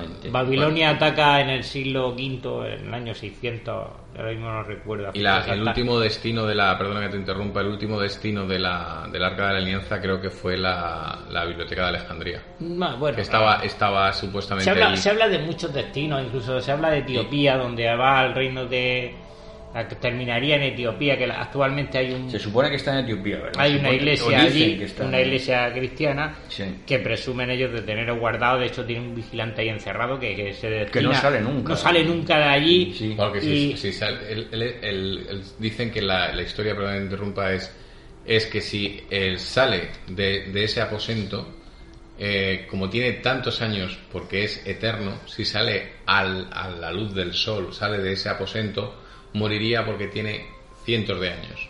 Entonces el protector dentro de la sala es eterno, vive eternamente. Y sale de la bueno, sala el caso es que moriría. cada cierto tiempo hay que nombrar uno nuevo porque evidentemente fallece y, y cada cierto Y tiempo esa hay que persona elegir. se dedica solo Y a esta eso. persona se dedica, está ahí encerrada, no se puede tener contacto con él nada más que quienes tienen. Lógicamente, eh, ahí también se conservan ciertas tradiciones hebreas y una de ellas es un cierto budismo. Para ser judío hay que, para ser, Sí. hay que haber nacido ese, dentro de, de- de la comunidad judía. Y lógicamente esta gente tiene que haber nacido dentro para tener un contacto y poder... Correcto, pero- Aunque sea a través de una verja, que no puede... La reja esa Sí, sí, no, que te, no te permite, haber un contacto más allá de... de- de- Y luego otro chisme de poder era la mesa de Salomón. Sí, bueno, la, la La mesa, mesa de Salomón la era- mesa de Salomón que tiene- otro gran mago. Sí, Un gran mago. gran mago, gran que- mago que es Bueno, una gran mente. Sí, bueno, pero también un gran... Aparte, Sí, pero aparte él mago. gobierna, hay en uno de los capítulos más misteriosos Sí. que hay en el, en el- en el Antiguo Testamento, y hay que decirlo, que de nuevo lo recuerda, sus palabras y sus actos y sus hechos lo recuerda Jesucristo más adelante en, en el- en los nuevos evangelios. Pero el- el Antiguo Testamento se le cita de que abre las llaves mediante una serie de invocaciones, eh, abre las llaves, digamos, del infierno, desata, desata unos demonios, y esos demonios son los constructores del templo en una, creo que recordar que cita en una noche y en un día o en un tiempo récord, se supone que realizan el templo. Esto siempre será un capítulo bastante oscuro y tenebroso, aparte de la mesa. Hay bastante, mesa. bastante oscuro el Pero ¿cuál es- templo, la eh, construcción eh, del sí, templo sí, y todo pero- lo que hay alrededor pero la, del pero templo. la mesa Sí. de Salomón, ¿qué le pasaba a la mesa Bueno, de Salomón? la mesa de Pues ya, Salomón... Aquí, aquí se ha contado mucho, pero Sí, no, no, la mesa... Pero es que está contando muy bien Paco. O sea, eh, es- Salomón era, aparte de un gran rey eh, judío, pero era una persona que controlaba... No hay, no hay, no ¿Pero hay hacía ninguna- la mesa? No hay ninguna, voy. no hay ningún origen. no- la Biblia no habla en ningún momento del origen de la mesa. Quién se la proporciona. Lo Sí. único que, que dice es que lo poco que sabemos es que la mesa tiene una serie de poderes que le permiten ver, eh, digamos, el, el tiempo. Le, permite- le permiten ver el tiempo y y el espacio de distancia. De alguna manera, la mesa de Salomón es una especie de máquina, como uno de nuestros ordenadores modernos, que a través de la Mm. Una bola de pantalla de ver- la pantalla podemos ver lo que está pasando en otro lugar del el mundo. futuro, Digamos que podría- tú conectas, tú conectas a internet y sabes que estás viendo por archivo grabado. Estás viendo cosas a distancia, información a distancia, pero porque hay una cámara en otro sitio. Pues, pero entonces sería, entonces sería algo tecnológico, porque Pues- Tra- traído, traído de fuera. Ahí creo que hay una pequeña descripción, una descripción... Sí, o algo de cómo era. 365 patas, es curioso. La mesa tiene 365 Eh, que tiene patas. 365 días Y para aparte- controlar el y tiempo. aparte que tenía pues, joyas y Sí, una tal. serie y- de tal, o sea, hay una descripción. Hay una descripción. Hay una cierta descripción, pero no sabemos No. nada, no profundiza. El problema de, de- de estos relatos de la antigüedad es que se quedan muy breves. Nos faltaría saber muchísima información de quién. Yo he leído, yo he leído que, yo he leído que la mesa de Salomón acaba, o sea, el saqueo de- del- templo por, por lo- los romanos, ¿no? Entonces acaba por llevarse los romanos a Roma y la mesa de Salomón, pues acaba, acaba en España. Claro, pero es que ese es uno de los, de los grandes dolores de cabeza de ordenar las fechas, porque primero está el ataque de los babilonios, la destrucción de... Después llega Roma y les- mientras les construye un nuevo templo ya... pe- Pero de todas formas es que la mesa de Salomón termina en España con los visigodos. Sí. Termina en una leyenda donde hay, bueno, hay muchas leyendas aquí también de objetos de poder y de, y de cosas que no son de poder, como es el tesoro de los visigodos. Es que era parte, lograron era encontrar- parte del tesoro de los visigodos, Sí, era, era parte la en- mesa en una cueva, en una cueva cerca de ¿Toledo? Toledo, sí, cerca de. Toledo, es que no recuerdo el lugar exacto. Ahí habla que ahí habían escondido los visigodos la mesa de Salomón y ese tesoro que nunca llegaron a encontrar, por cierto, los, los- los musulmanes. Yo leído que, yo, ah, fíjate, esa es la ver- porque es que ya la, la, la- las leyendas se, se solapan, y, pero efectivamente, algunos dicen que no, que no llegan a descubrirla y en cambio otros dicen que sí, que los musulmanes llegan a descubrirla, que incluso se despieza, porque eran patas de oro, la, la mesa tiene una serie de patas de oro, de joyas, alguna parte la despieza y al final acaba la mesa, eh, pues no recuerdo ahora mismo dónde, es si en Egipto, no recuerdo dónde, es que ahora mismo no me acuerdo, pero quiero decir... Pues sí que da vuelta a la mesa. Sí, ¿no? sí, sí, sí, es curioso. Por lo que pesa y transportar es- las cosas y en es aquella muy época. curioso, y es muy curioso que aparezca la mesa de Salomón aquí en España. Que, eh, Una eh, cosa extraña, sí. Es curioso. es Curioso porque, bueno, de todas formas... Bueno, no- los, los templarios trajeron a España casi todo, incluido, dicen que el Santo Grial. De hecho, creen que Bueno, terminó en Valencia. Bueno, Es que tenemos varios objetos de poder aparte que te van a terminar en España también. Claro, es de que- ellos Es que es el- curioso el- que todos los objetos de poder terminen en España. Hombre, todos no, pero tenemos unos cuantos. Pero bueno, el cáliz, España es España el- mágica. El, España mágica. más autentificado, precisamente, tenemos varios cálices, aunque sabemos que son falsos, pero hay uno que no, que no es tan falso porque el cáliz de Toledo está, sabéis que está el cáliz de Valencia, el cáliz de Toledo, pero resulta que el de, el de, el de Valencia es uno de los más estudiados y estoy hablando de memoria y no quiero meter la pata, pero quiero recordar que pasó las pruebas de carbono 14 y la zona de construcción parece ser que es eh, y de utilización es del siglo I en la, en la zona de, precisamente en Palestina, en Oriente Sí, pero Medio. si es del siglo por la I, fabricación Ya, ya va después de Cristo. no, el carbono 14 puede fallar 100 años tranquilamente, entre Pues 50 y vaya- 100 vaya- años. vaya no, no, que no, perdón, Comparado 50, con- con perdón, otros- es bastante bueno. No, no, es bastante con fiable. No, no que es que comparado por ahí con otros hay, métodos- hay griales que son que te dicen que son Estamos hablando y del no. entorno del siglo I más o menos 30 años para el año cero. Es que el año 1 ya era siglo I.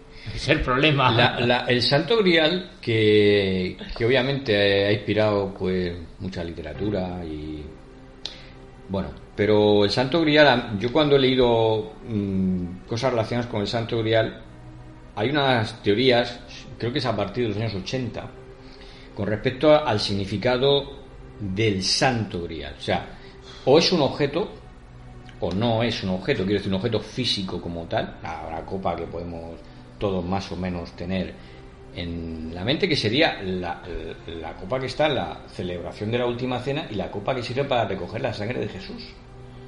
Esa es una teoría. Hay otra teoría que dice, no, no, Pero uno es de madera. ya, ya, pero bueno, Mm. independientemente de que sea de madera o de lo que sea, porque ahí es otra cosa. Era de, ma- era de madera, era de El de- arcilla, el de era la- de qué.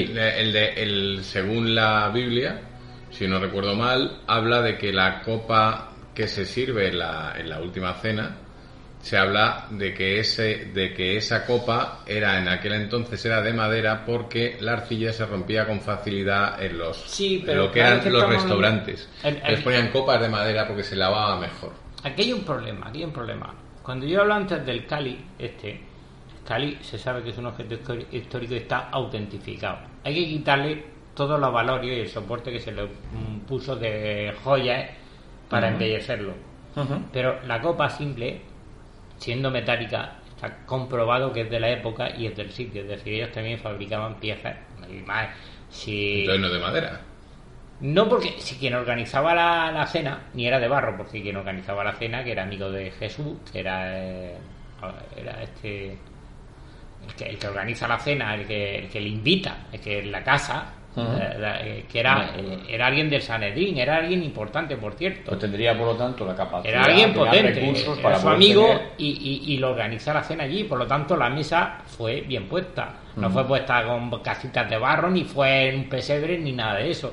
Sin embargo, se sabe por datos históricos que este es el- el- un califa fatimí le regala al rey cristiano este, este, este cáliz, este objeto, como se lo regala como objeto sagrado, como una reliquia sagrada. Cuidado, que esto es importante decirlo.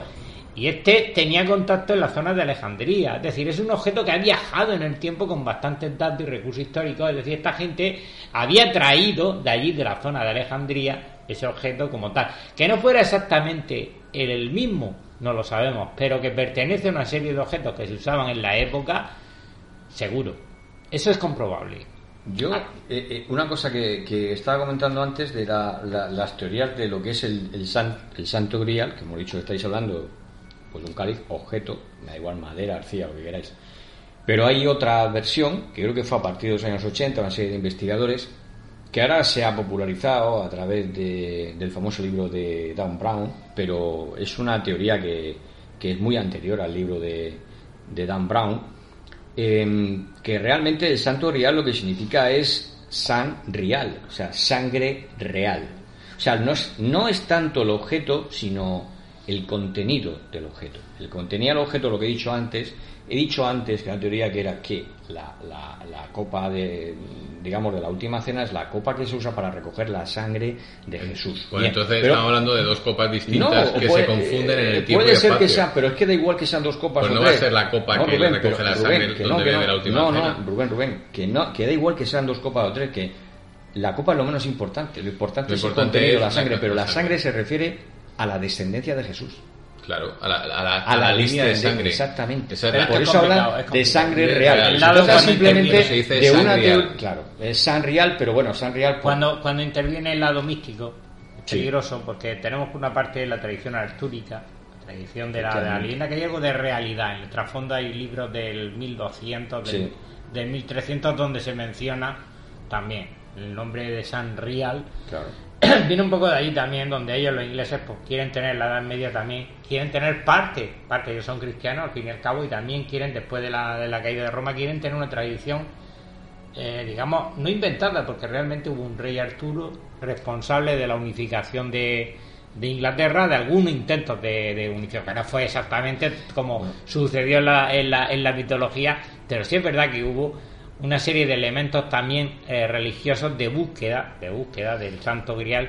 Claro, está Y dentro de la eh, no tenemos que confundirnos, yo creo que se nos va un poco la pelota porque cuando hablamos de, de, de, bueno, de- es, que, es que tenemos también otro objeto importante que es la sábana santa, aunque no es objeto de poder, Mm. pero que contendía sangre de una persona que estuvo allí crucificada. Sí, Es decir, Pero y esa sábana no tiene ningún poder, Correcto. está inerte. ¿Qué es lo que pasa? Que podemos estar ante un objeto verificable que estamos esperando que, a que haga pero- milagros y tenga poder, pero que realmente Pero, eh, la idea, la idea, una cosa es como mm, los personajes que intervienen en la historia de, ra- resca- de rescatar desde la, re- la, la madre del rey, de, de- de- de primer- la primera que interviene en la búsqueda de objetos sagrados, pues es la, el, en Bizancio, Sí. en la, el, el- el emperador Consta- era Constantino. Constantino, Const- Constantino, es sí. su madre la que primera que hace un viaje de peregrinación y, y- rescata supuestos objetos de la y Vera una Cruz, serie de cosas, etcétera, etcétera. A partir de ahí se crea una transmisión por los países cristianos que se van cristianizando, que se va se va transmitiendo, entonces- esa transmisión es la búsqueda de elementos. Exactamente, pero, pero ¿por qué los protegen los templarios? Si No, eso- pero- No, es no, otra historia. Ver, de los eso- templarios creo que es la historia de que la intención de los, de los templarios, pues en su manera, es defender la fe. Es decir, eh, cuando ellos van a Jerusalén, van como otros más a defender la, la, la fe. La fe se obtiene a través de esos objetos sagrados. No, que digo que lo está diciendo Paco, o sea, pero que, y lo que está diciendo Rubén, pero que lo que quiero decir es que, vuelvo a repetir, que es que es la otra versión, la otra interpretación, que es el contenido, es decir, los templarios, ¿qué es lo que están protegiendo? Están protegiendo, entre otras cosas, según las teorías, la familia real, la familia real de Jesús, o sea, real, me refiero de verdad y al mismo tiempo real de realeza, es decir, porque claro, según esa teoría, Jesús tiene hijos, los tiene Descendencia.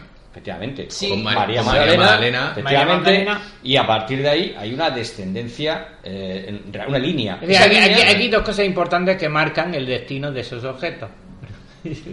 Bueno, bueno, bien, el- pero aún así, Hay dos cosas. aún así quiere decir que hay alguien a día de hoy, cabe la posibilidad de que sea hijo de Jesús. Sí. En una mínima por- porción. Según esa teoría, sí. Es más, hay- no, eh, no, hay, otra teoría ya no que hay templarios que lo protejan, o sí. No, yo no creo que haya templos. Los templarios ya han desaparecido como templarios. Bueno, Es decir, eso es lo que templarios ya- dicho. No, no, yo creo que ya no, es que no los existirían. templarios no, los están templarios- dentro del grupo de, de, de, de- de haber perdido. Bueno, pero la idea es que sobre los objetos de, de poder, ¿qué pasaría? Porque decían que había una, una idea conspiranoica, había una idea conspiranoica, y, y con esto termino, porque ya luego haré el resumen si quieres, había una idea conspiranoica que era que si juntabas todos los objetos de poder clasificados relacionados con Moisés, Jesús, tal, podrías llegar a tener tanto poder que podría llegar a destruir la Tierra. Eso es lo que se Bueno, dice. más que, en- más que tú, yo creo que alguno lo que querría sería dominarla. O sea, aprovecharse un Sí, poquito pero del si, tema. si ¿no? se, te, se te va la mano, con tanto poder podrías Sí. destruirla. Pero yo creo que al final realmente más que destruirla, que eso no, hombre, algún sentido tiene para una mente muy muy Porque- enferma. pero pero, que realmente lo que lo que lo que realmente eh, gusta es dominar la tierra, que es lo que han aprendido, por ejemplo, señores como por ejemplo los que tenemos en la cabeza todo el mundo, ¿no? Sí. en la historia. Y posiblemente, posiblemente fuera así, no lo Yo sé. creo que esos objetos de poder funcionaron mientras estaban en ciertas condiciones y ya está. Y hubo un momento en que se desactivaron por alguna razón O no, o están escondidos. o están escondidos, pero desactivados. Ya te digo que ahí tenemos el caso de lo que yo estaba comentando, la sábana de Santa Turín. Contiene sangre de Jesucristo. Es muy posible. Ahora con ADN se podría rescatar, tal vez. Es muy, muy, muy posible que se trate de sangre de Jesucristo, pero que también es muy, muy, muy posible que como objeto de poder esté desactivado. Bueno, pero es Por que razones la- que, que el- solo la, la fe cristiana podría explicar, a lo mejor, no lo sé. Sí, no Pues creo que sea tan fácil. esa sería tu conclusión, Como ¿eh? un interruptor de... No podría ser tan fácil, creo yo. ¿eh? Bueno, pues yo, yo creo que, de, de- vamos, porque bueno, nos vuelven a indicar que esto se está acabando, tendríamos que ir pensando en hacer una conclusión. Yo tengo claro que no me gustaría tener ninguno de estos objetos en mi casa, primero porque posiblemente alguien querría quitármelo o capaz de matarme si fuera necesario por ello, y al mismo tiempo no me gustaría controlarlo porque posiblemente me controlaría a mí. Posiblemente, posiblemente sea así. ¿Verdad, Paco? Sí, Yo creo que totalmente posiblemente al final totalmente sería así. De todas maneras, que no son los únicos objetos de poder que hay, es simplemente algunos de los que hemos tratado que, que, pues que dan para, para muchos programas, porque esto cada uno de ellos da para muchos programas, pero bueno, para dar una revisión, un repaso así muy rápido a los más conocidos. No son todos y, y ya digo, pues Hombre, porque yo no sé si tendrá la máquina de, de- eh, será una- un objeto de poder, pero la máquina del maná era algo sobrenatural totalmente para aquella época. Pues sí, también. Si es que hay muchos, hay muchos. Lo que pasa es que hemos decidido estos pocos porque, porque yo creo que a cada uno nos gusta más unos que otros y porque tiene una serie de derivadas, una serie de... Pues eso de que, que- que- que- que es, que es imposible de abarcar. Que No. pones a hablar no, no acaba no, No, uno. no terminamos nunca porque es pura especulación. Bueno, vamos ya terminando porque se acaba el tiempo. Bueno, pues nada, otra tertulia que llega a su fin. Señores, buenas noches y adiós. Buenas noches. Buenas noches y gracias por escucharnos.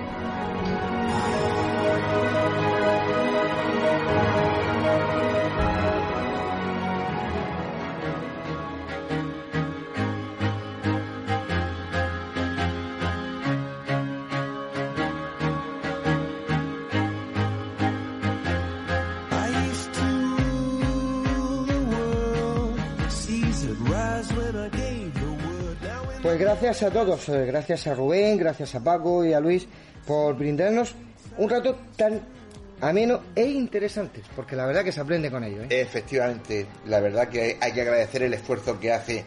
Bueno, pues eh, queridos oyentes, ya escuchan la música, no hay tiempo para más. Así que, como siempre decimos, José Antonio, dale que nos vamos. Pues toda la información del programa la podéis seguir por nuestro Facebook, Nemesis Radio, por nuestro Twitter, arroba Nemesis Radio 1, tenemos un email, nemesisradiomurcia arroba gmail.com y por nuestro canal de YouTube, Nemesis Radio. En todas nuestras vías de contacto, pues podéis dejarnos vuestros mensajes con cualquier cosa que queráis contarnos.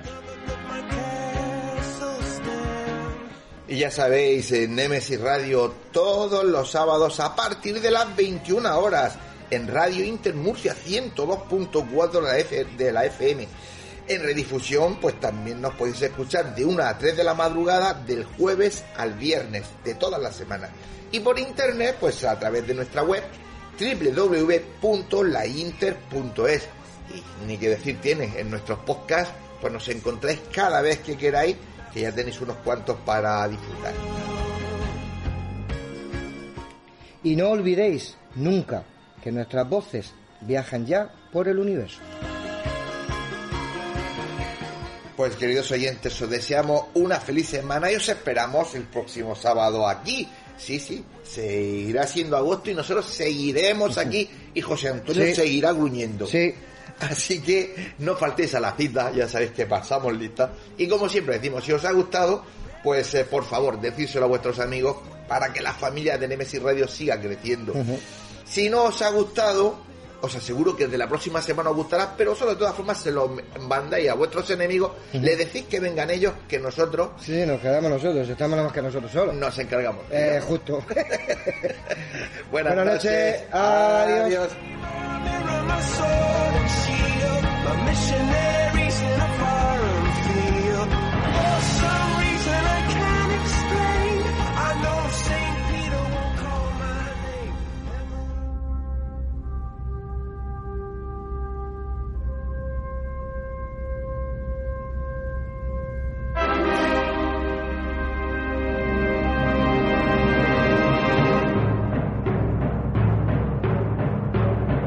¿Estamos solos en el universo? ¿Quiénes son los verdaderos artífices de las pirámides? ¿Hay vida extraterrestre? De ser así, ¿es posible que estén entre nosotros? Psicofonías, Ouija, ¿nos hablan los muertos?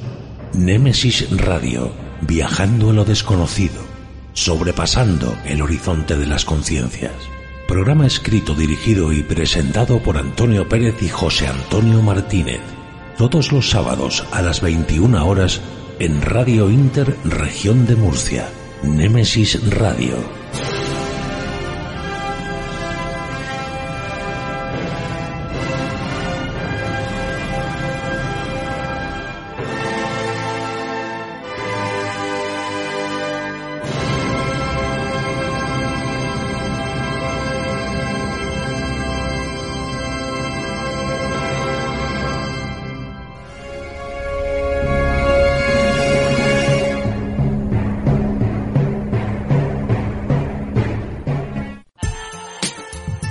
Escucha nuestra emisión por internet a través de www.lainter.es o descarga nuestra app o aplicación para móvil a través de Play Store. Búscanos como Radio Inter Murcia. Si vienes, la meseguera se siente. La meseguera se disfruta. Restaurante y Hotel La Meseguera. Por tradición y calidad, no te la puedes perder. Para reservas, al teléfono 968 840352. En la alberca y en Mazarrón, La Meseguera. Todo un placer para disfrutar y sentir. Grupo La Meseguera.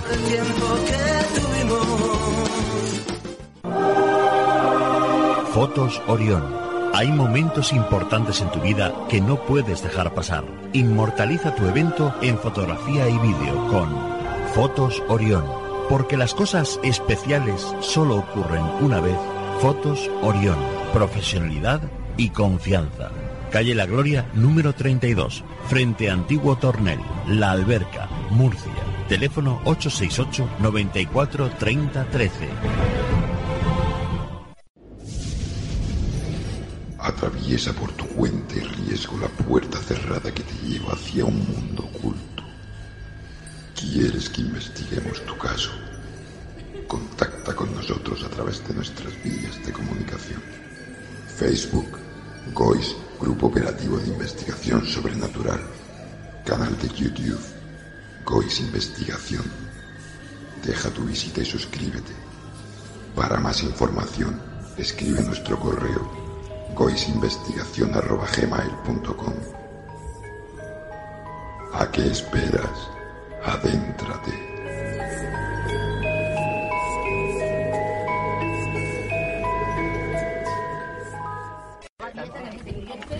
Nemesis Radio. Nemesis Radio. Nemesis Radio. Nemesis Radio. Nemesis Radio. Nemesis Radio. Nemesis Radio. Nemesis Radio. Radio Inter. Actualidad, debates, entretenimiento, cultura, salud, deportes.